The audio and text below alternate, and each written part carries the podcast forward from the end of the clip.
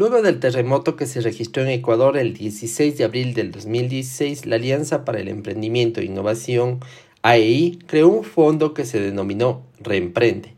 Luis Alcibar fue líder y su intención fue generar oportunidades para los afectados de este sismo. Hace poco se cumplió la graduación del programa. En esa ocasión, Luis se encontró con el emprendedor Freddy Zambrano de Chifles del Mejor, que tiene cuatro años en el mercado. Él fue uno de los afectados de ese sismo y ahora su producto está en los principales supermercados de Ecuador y ha salido del país.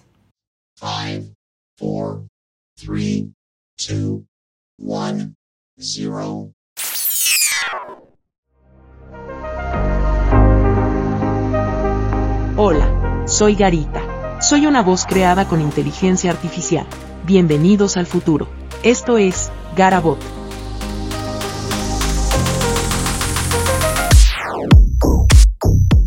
El mundo gira muy rápido. Necesitas conocimiento para innovar y exigirte al máximo. Garabot. El podcast, con los conceptos y consejos que necesitas para tomar decisiones empresariales y crecer. Garabot.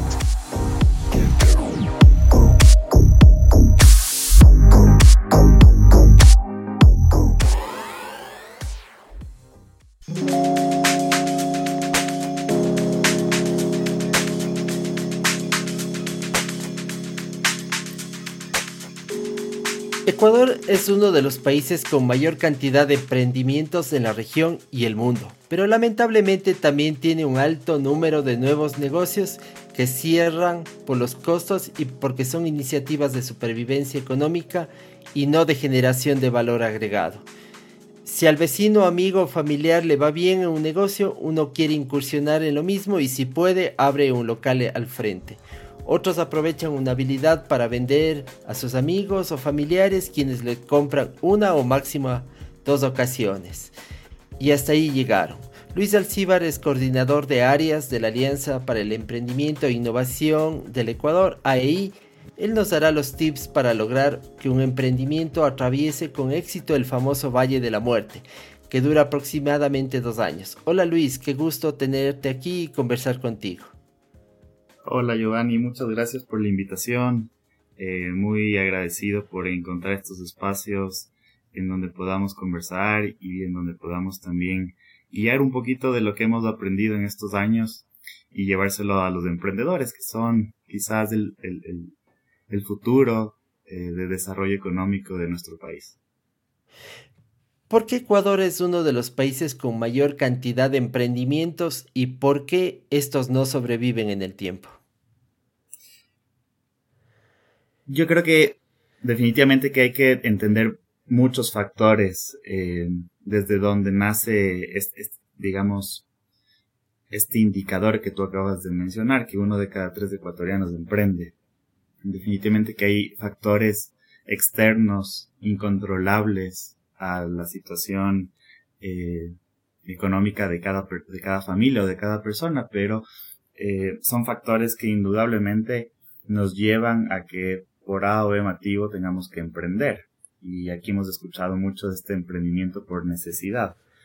Que mientras se ha estudiado el emprendimiento en el país, la gran cantidad de ocasiones eh, ha resultado que existen más emprendedores por necesidad que por oportunidad salvo, salvo un año, eh, si es que no estoy mal, en el 2018, en el 2019, cuando midieron en el país eh, esta, esta, esta estadística, se mencionaba que solo por un año logramos tener más emprendedores por oportunidad que por necesidad. Entonces, como te mencionaba, Giovanni, creo que hay varios factores externos, pero creo que eh, históricamente Ecuador eh, es uno de, de, los países con digamos, mayores índices tempranos de emprendimiento por el espíritu emprendedor que nos caracteriza. Quizás por las varias crisis económicas que ha vivido el país, en donde lastimosamente eh, los gobiernos o factores externos nos han llevado a eh, tener que dejar, eh,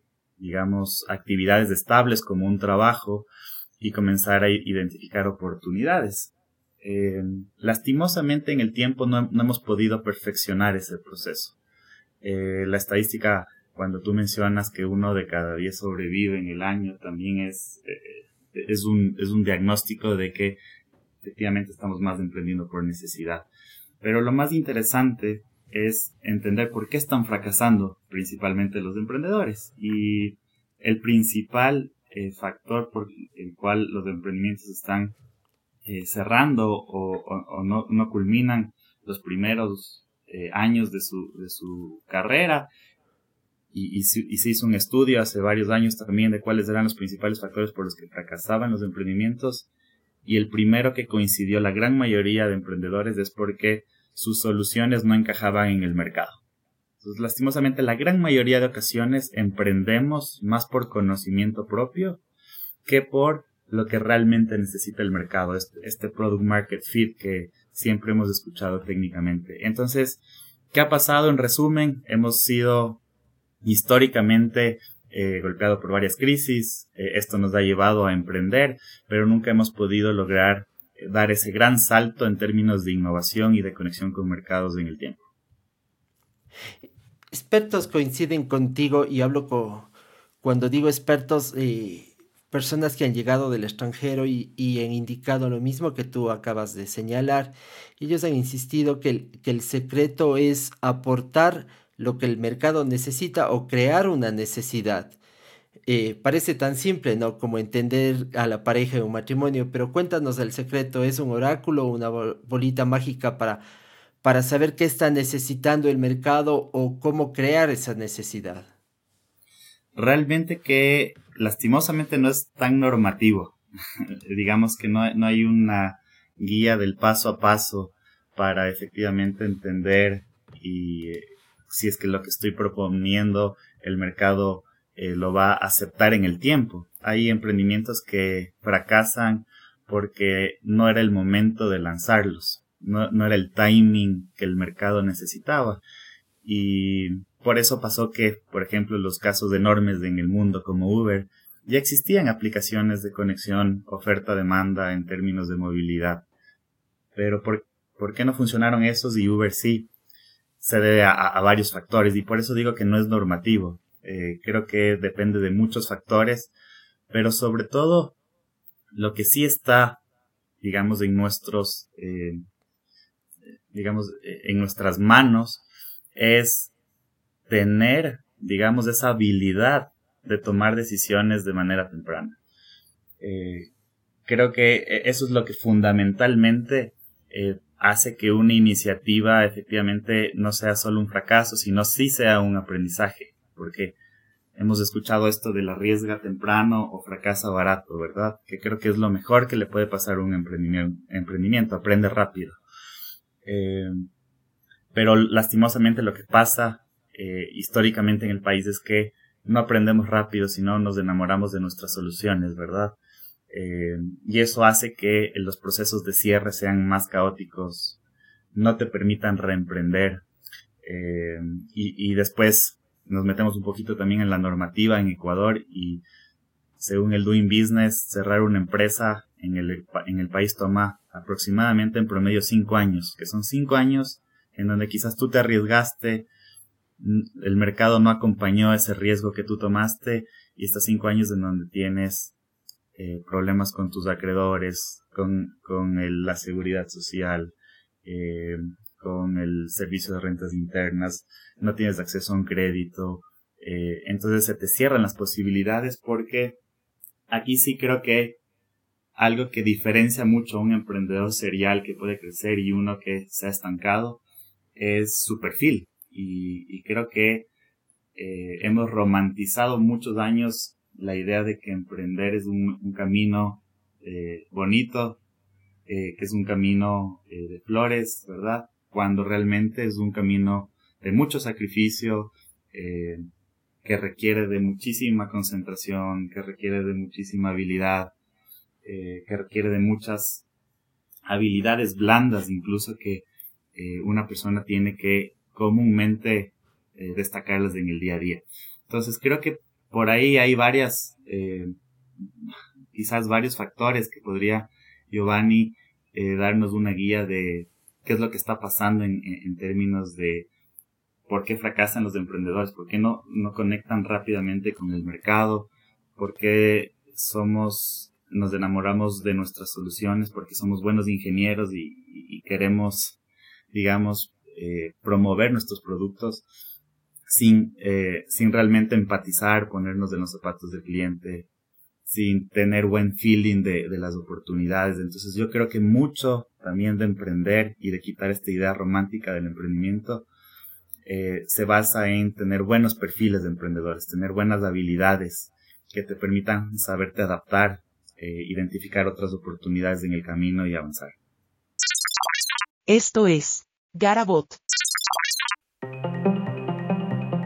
La Alianza para el Emprendimiento e Innovación en Ecuador está conformada por una red de actores privados, públicos y académicos que buscan fomentar el emprendimiento e innovación como base del desarrollo productivo. Desde el 2013, apoyó a más de 15.000 emprendedores, que han generado 3.325 empleos y 115 millones de dólares en ventas. El 40% son emprendimientos de mujeres.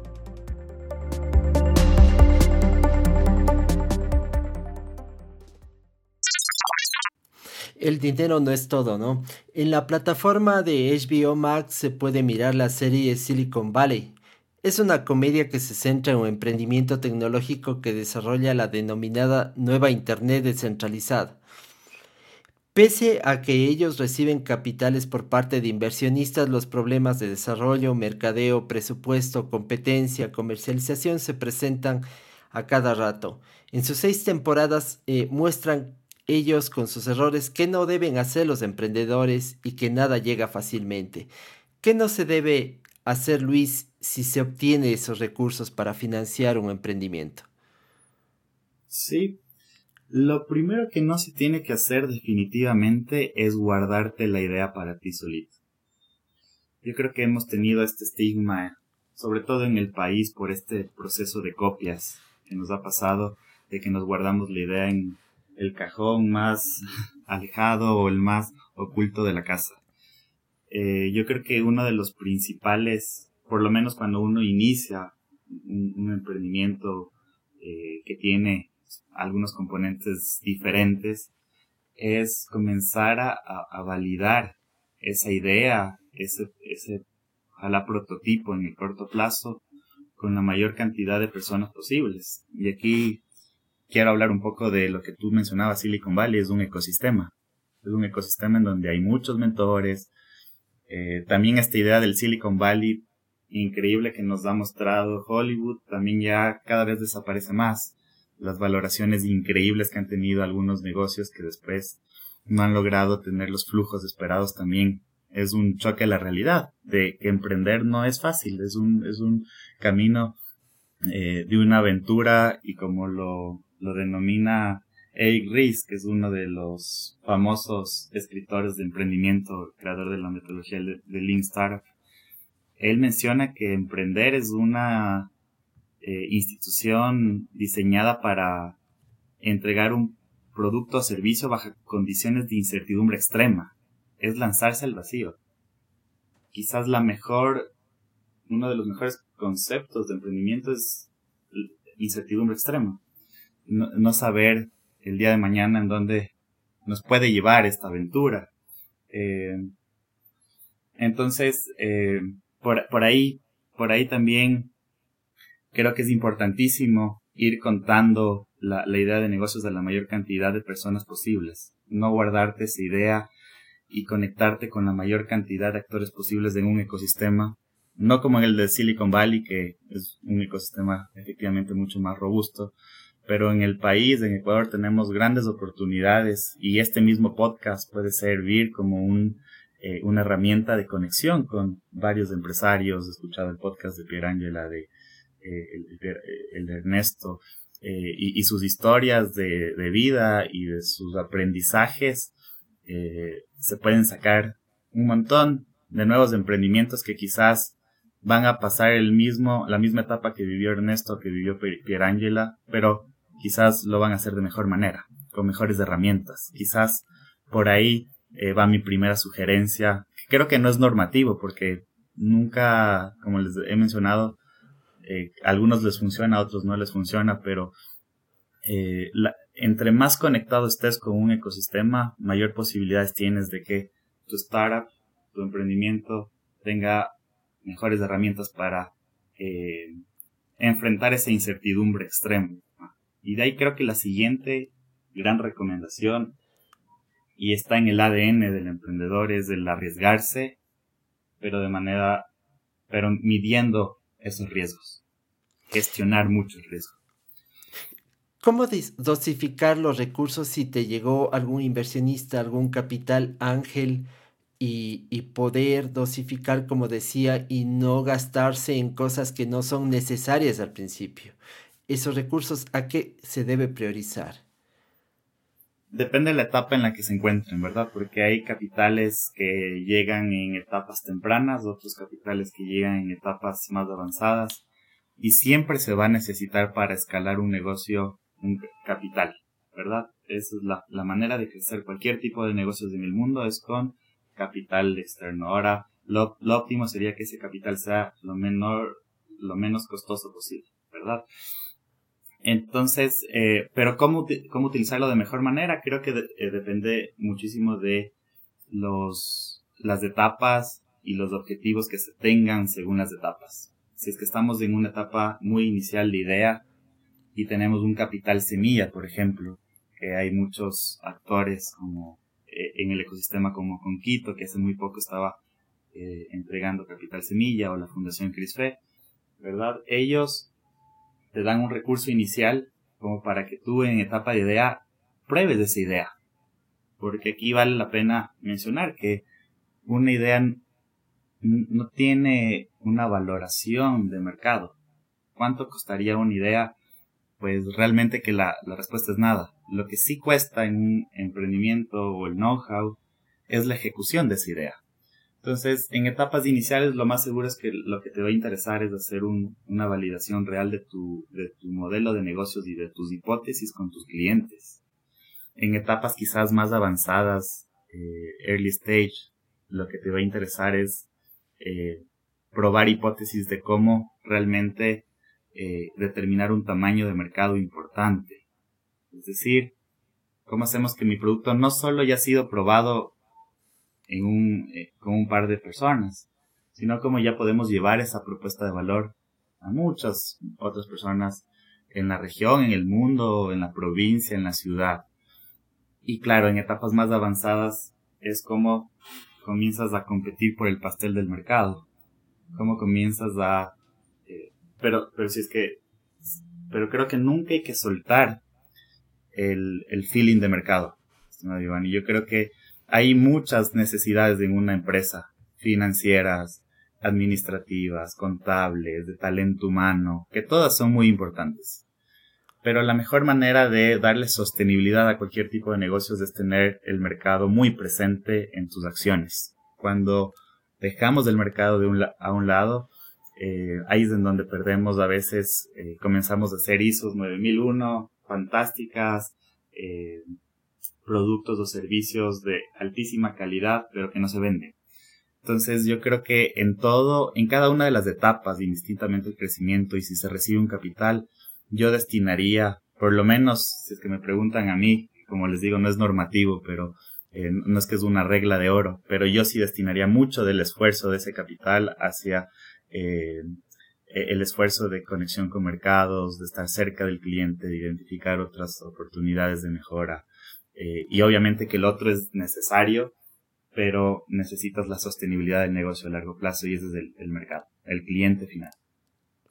Eh, Luis, imaginemos por un momento que yo soy un emprendedor que pide un consejo, te pide un consejo. Eh, ¿Qué debería yo presentar a un inversionista, a alguien que me ofrezca capitales ángeles? ¿Cómo mostraré yo mi emprendimiento para captar esos recursos? Eh, y, aquí hago, digamos, quizás un, una cita a, a un gran mentor también, pero también director de la AEI, que se llama Juan Montero, el, el profesor del emprendimiento, lo denominamos en Ecuador. Ojalá que también lo podamos invitar al podcast. Eh, Juan, Juan nos, nos, menciona, digamos, que en términos generales, eh, los clubes de inversionistas son empresarios. Son empresarios que han vivido 50, 60 años de su vida haciendo empresa y que conocen las industrias y que conocen las valoraciones y que saben eh, muy bien en dónde están las oportunidades del mercado. Ellos fueron emprendedores hace 60 años, eh, pero crearon grandes empresas como el día de Corporación Favorita, Pronaca, entre otros. Entonces hay un club de ángeles en el país que se llama Startups and Ventures, en donde efectivamente ellos abren estas puertas para identificar eh, oportunidades de inversión. Pero yo creo que el emprendedor tiene que entender dos cosas específicas. La primera es, tiene que ser súper transparente en, en, contar su, historia y contar su negocio. Creo que aquí ha habido muchos problemas de, como de inflación, de valoraciones y cosas por el estilo. Eh, si es que alguien me recomendaría es, van a conversar con empresarios que conocen la materia. Entonces, primero sean súper transparentes con, con sus cuentas y, sepan realmente si es que un inversionista que se va a convertir en un socio realmente te agrega valor en ese camino, que lo más seguro es que sí, porque son personas que tienen mucho conocimiento más que recursos. Eh, entonces, esa es una de las recomendaciones, ser súper transparentes eh, en ese sentido. Y lo segundo, creo que el emprendedor tiene que entender cuál es el negocio del inversionista el, inversionista hasta cierto punto es alguien que está arriesgando, ¿verdad? Algo de su capital eh, o está invirtiendo su capital que por costo oportunidad lo puede estar invirtiendo en otras industrias, en mercados de valores, etcétera. Entonces el emprendedor tiene que saber que el inversionista a la final sí busca apoyarle que un emprendimiento genere empleo, genere eh, riqueza para el país, pero sobre todo tienen que entender que los inversionistas lo que buscan es mejorar la valoración de sus de, su inversión. Que si es que invierten el día de hoy mil y la empresa mejora con toda la red de contactos que pueda tener un inversionista ángel en, en, Ecuador o en el mundo eh, a la final él, busca que su acción que costó mil el día de mañana cueste diez mil o cien mil eh, o un millón en el mejor de los casos. Entonces lo segundo es que el emprendedor tiene que saber que esto también eh, es un negocio y que eh, el inversionista también busca eh, no solo colaborar y apoyar a que se desarrollen nuevos empresarios, sino que busca también un, una, un retorno a esa inversión, que es lo, lógico en, cualquier parte del mundo. Entonces yo creo que con esos dos temas, ser súper transparentes y saber que el, negocio, que el, el, inversionista necesita también una, un retorno de esa inversión, vamos a tener una mejor capacidad de negociar, vamos a, generar una mayor confianza, eh, porque traer un socio a, tu organización es un paso importante, porque se vuelve como si fuera parte de tu familia, es, como un contrato de matrimonio, como lo mencionaba Giovanni. Entonces, em, por ahí un par de recomendaciones en relación al levantamiento de capital. Después del destino de ese capital, obviamente que estoy seguro que la gran mayoría de inversionistas buscan lo mismo eh, cómo hacemos que el emprendimiento acceda a nuevos mercados, cómo hacemos que esas soluciones de mercado eh, se sostengan en el tiempo. Eh, pero también, obviamente, como les mencionaba, hay otros aspectos en la organización que hay que ser súper transparentes, como lo administrativo, lo contable.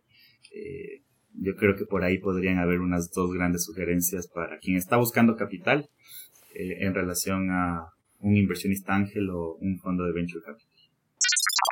Esto es Garabot.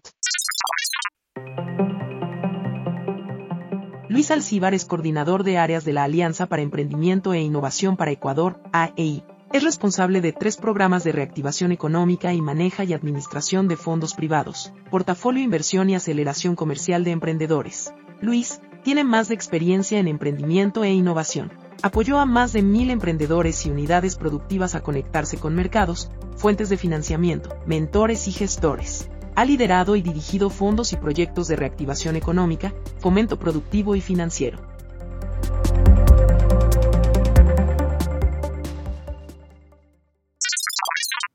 Excelente, gracias. Eh, las incubadoras y aceleradoras de emprendimientos, independientemente del modelo que apliquen, sugieren un elemento básico que es validar en el mercado el prototipo de servicio o producto, algo que ya lo has mencionado. Pero ¿cómo lograrlo en una sociedad inmediatista como la nuestra que no tiene fuentes de trabajo y que la gente requiere de forma urgente dinero para el día a día? Siendo creativos. Eh, yo creo que es otra de las habilidades y cuando Harvard estudió las mejores habilidades en los, en los empresarios y, creó este perfil emprendedor que el día de hoy lo, lo entrega en Pretec a, los, a los emprendedores. En Pretec de, en Conquito da un, taller de habilidades blandas para emprendedores que viene de la metodología de Harvard. Entonces, eh, es la creatividad eh, concretamente para responder tu, tu respuesta, Giovanni, pero hay otros tipos de, de habilidades que tiene que tener un emprendedor, porque como les, les he dicho, romantizar el emprendimiento ha estado mal y, al contrario es un, es un proceso que toma muchos años, que hay muchos fracasos eh, y, y, bueno, en conjunto el, un emprendedor tiene que tener constantemente en su ADN el tema de búsqueda de oportunidades de iniciativa, ¿verdad? Siempre tiene que estar validando, siempre tiene que identificar en una en, una en algún tipo de problema una solución, eh, en algún conflicto alguna oportunidad. Eh, la otra es la persistencia, ¿verdad? Eh, ¿Cómo hacemos que efectivamente el primer no no sea sinónimo de cerrar, sino de también un impulso para identificar qué mejorar y seguir y avanzar? El cumplimiento, el tema de exigir eficiencia y calidad, correr riesgos calculados, fijar metas, el tema de búsqueda de información constante, estar bien presente en la coyuntura de, de los clientes, la planificación, la persuasión y la autoconfianza son los grandes, eh, las grandes habilidades que debe tener un emprendedor en todos, en cualquier etapa de su, de su carrera emprendedora. Así esté un emprendimiento en idea como un emprendimiento que esté quizás haciendo su primer lanzamiento, eh, un IPO. Entonces, ¿cómo se valida en la práctica? Es siendo, eh, digamos, siendo creativos. Aquí hay una linda metodología que se llama los jobs to be done.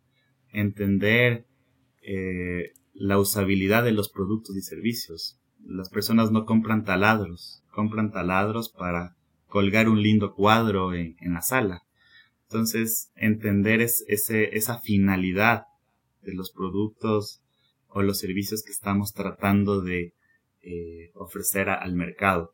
Eh, y de ahí, la mejor recomendación ahí, Giovanni, creo yo, es el, el, fracasar rápido, pero si es que escuché igual una frase aquí también le cito a un, a un gran eh, innovador del ecosistema eh, si es que no te da vergüenza tu prototipo es porque saliste tarde.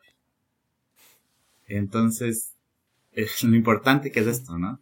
El, estar cerca del cliente, el, el, probar y aprender rápido. Creo que eso es parte de estas habilidades que tiene que generar un emprendedor. Estamos hablando de sorprender cuando tú dices si es que saliste tarde no te avergüenzas de eso, es, la sorpresa que tú puedes causar al mercado y a ti mismo, entiendo. Eh, los 10 mandamientos eh, que no debe hacer un emprendedor es no conocer el mercado, solo tener entusiasmo, no tener un modelo de negocio establecido, no identificar sus clientes, falta de contactos, falta de capital, entre otros. Pero para mí, en lo personal, me preocuparía mucho dos cosas. La primera es cómo escoger el equipo de trabajo que estará conmigo y la segunda es cómo aprovechar la tecnología. En el primer caso del equipo de trabajo es preferible tener un, al lado un conjunto de obreros o de estrellas. Sí, es, es, es importantísimo. todos sabemos los que estamos en el, en el ecosistema que no solo se mide la oportunidad del mercado, ni, los números, sino quién está ejecutándolo atrás. ¿Verdad? Un inversionista no, invierte solo en una idea rentable, sino en el equipo que está atrás eh, ejecutando las distintas acciones para que sea rentable esa organización. Entonces, definitivamente que el equipo eh, tiene que tener una, una variedad de los cofundadores, digamos.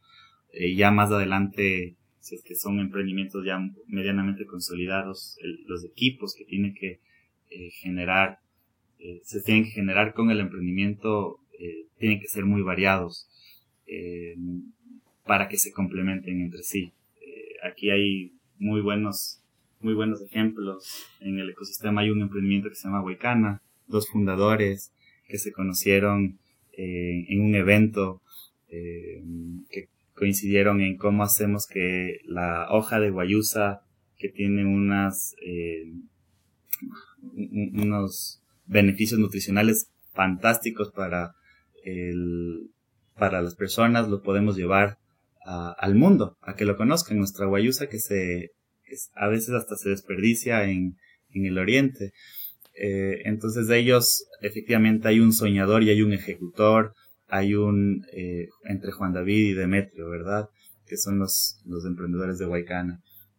Eh, el, el, uno, el uno es eh, go, go to, to, the basics, ¿verdad? Ir a, arreglar las cosas eh, y, tener súper claro la, la, planificación. El otro es soñador, el que abre eh, el que abre nuevos negocios, el que abre nuevos países, el que no se deja, digamos, guiar de, de lo, digamos, de, lo, de la capacidad instalada que tenemos como organización, sino del soñador.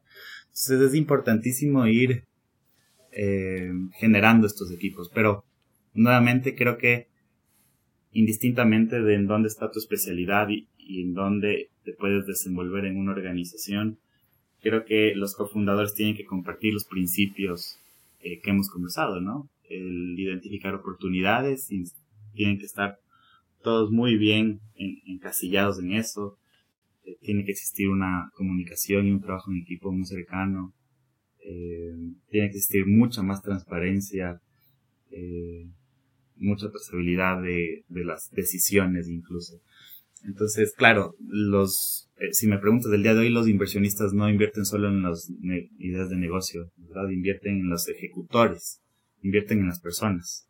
Eh, incluso a veces apuestan más por las personas que por los negocios. Hay negocios que saben que son malos, que van a fracasar, pero siguen al lado del emprendedor porque tiene todas las condiciones de crecer. Entonces, es una apuesta hacia el talento, hacia eh, hacia este camino que es complicado, en donde hay una, un grupo de personas que con creatividad están identificando nuevas oportunidades. Por eso este, esta frase de no enamorarte de tu solución, sino del problema es importantísima.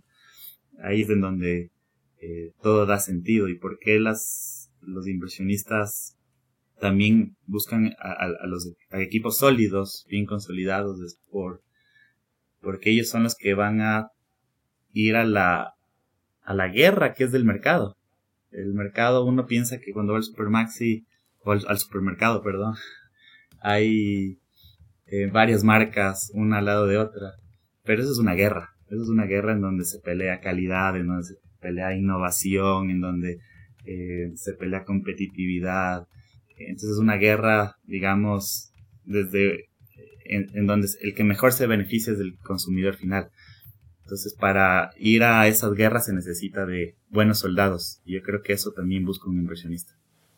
Ok, la segunda parte y un poco para, para hacerle más breve es, con, ahora en época de inteligencia artificial, ¿esta herramienta tecnológica nos puede ayudar en el emprendimiento? Sí, y, y no solo ahora la inteligencia artificial, quién sabe la robótica en muy poco tiempo, ¿verdad? Es decir, la inteligencia artificial ya eh, traducida en, un, robot que pueda interactuar y pueda dejar de hacer cosas que el día de hoy necesitamos de, de, muchas personas para hacerlo. Entonces, eh, yo creo que la tecnología es muy importante y ha venido a revolucionar muchísimo las industrias, eh, pero lo que se viene quizás es incluso más eh, disruptivo de lo que el día de hoy ya conocemos con lo que está pasando en la actualidad con los Open AI, ¿verdad? Con, con todo este tipo de, tecnologías de, la web 3.0 incluso. Eh, quizás del día de mañana evoluciona rápidamente la web 4.0 y estamos hablando de que los emprendimientos no solo tienen que tener robots, sino que, eh, no sé, tienen que persuadir no solo con datos, sino también tienen que tratar de, de, cómo está haciendo Elon Musk, entrando en los cerebros de las personas, ¿verdad? Entonces las tecnologías siempre van a ayudar, pero yo creo que la tecnología como herramienta es, es la base eh, desde donde se construyen propuestas de valor. Y las propuestas de valor las construyen los emprendedores, las personas que identifican oportunidades. Entonces, eh, y la tecnología, qué bueno que te acompañe y te vuelva mucho más eficiente. Entonces, para mí, eh, sí hay que tener estas tendencias súper claras y súper presentes. Es parte de la búsqueda de información que, desarrolla un emprendedor con buenas habilidades de emprendedoras. Eh, pero atrás de la tecnología tiene que existir una propuesta de valor, tiene que existir alguien entendiendo en dónde está el dolor del mercado, en dónde hay la oportunidad de crecimiento. Y ahí es en donde utilizar esta, la tecnología de hoy o la tecnología de mañana para brindar una propuesta de valor que realmente lleve valor al, consumidor, que eso es lo que básicamente eh, un valor un valor es lo que entrega un emprendedor al mundo.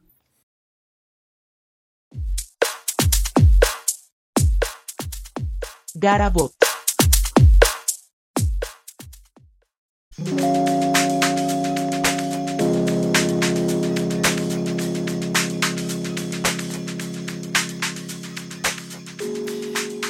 Luis, gracias por compartir tus conocimientos, son aportes muy valiosos. Garita es muy curiosa y le gusta aprender, como es su esencia, la de inteligencia artificial.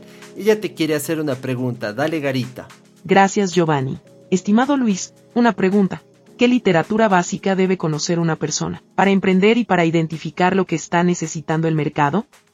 Gracias, Garita. Eh, muy buena eh, pregunta. Yo diría que hay muchas metodologías, pero las básicas creo que eh, son las que todavía al mundo del emprendimiento nos tienen muy activos. está la metodología Lean Startup de Eric Ries, creo que la, mencionamos en, en, este, en, el podcast del inicio. también eh, sin duda el, el, Business Model Canvas de Alexander Osterwalder eh, es una metodología de las, de las básicas también que un emprendimiento tiene que un emprendedor lo tiene que leer. Y después existen también eh, otras que ya son como si es que tienen la oportunidad de, de, de, acceder a este libro fantástico hay un libro que se llama Emprendedores historias de optimismo de Juan Montero que Esperemos que nos acompañe en un futuro podcast, podcast, pero nos cuenta cuáles fueron los emprendimientos de hace 50 años, las historias de grandes marcas que el día de hoy nos enorgullecen al país, que iniciaron como un emprendimiento. Entonces creo que también por ahí hay mucha motivación eh, que se necesita también en el camino de emprender. Ok, gracias Luis, muy amable. Gracias Garita, gracias Giovanni y encantado de, acompañarles en este espacio. gracias Luis y bueno, nos vamos Garita. Muchísimas gracias por la compañía, estimado Luis. Bien Giovanni, así llegamos al final de otro Garabot. Como siempre recalcamos a nuestros oyentes que es sumamente importante su ayuda, compartiendo este contenido con más personas. Nosotros se lo agradecemos mucho. Esto fue Garabot. Hasta la próxima.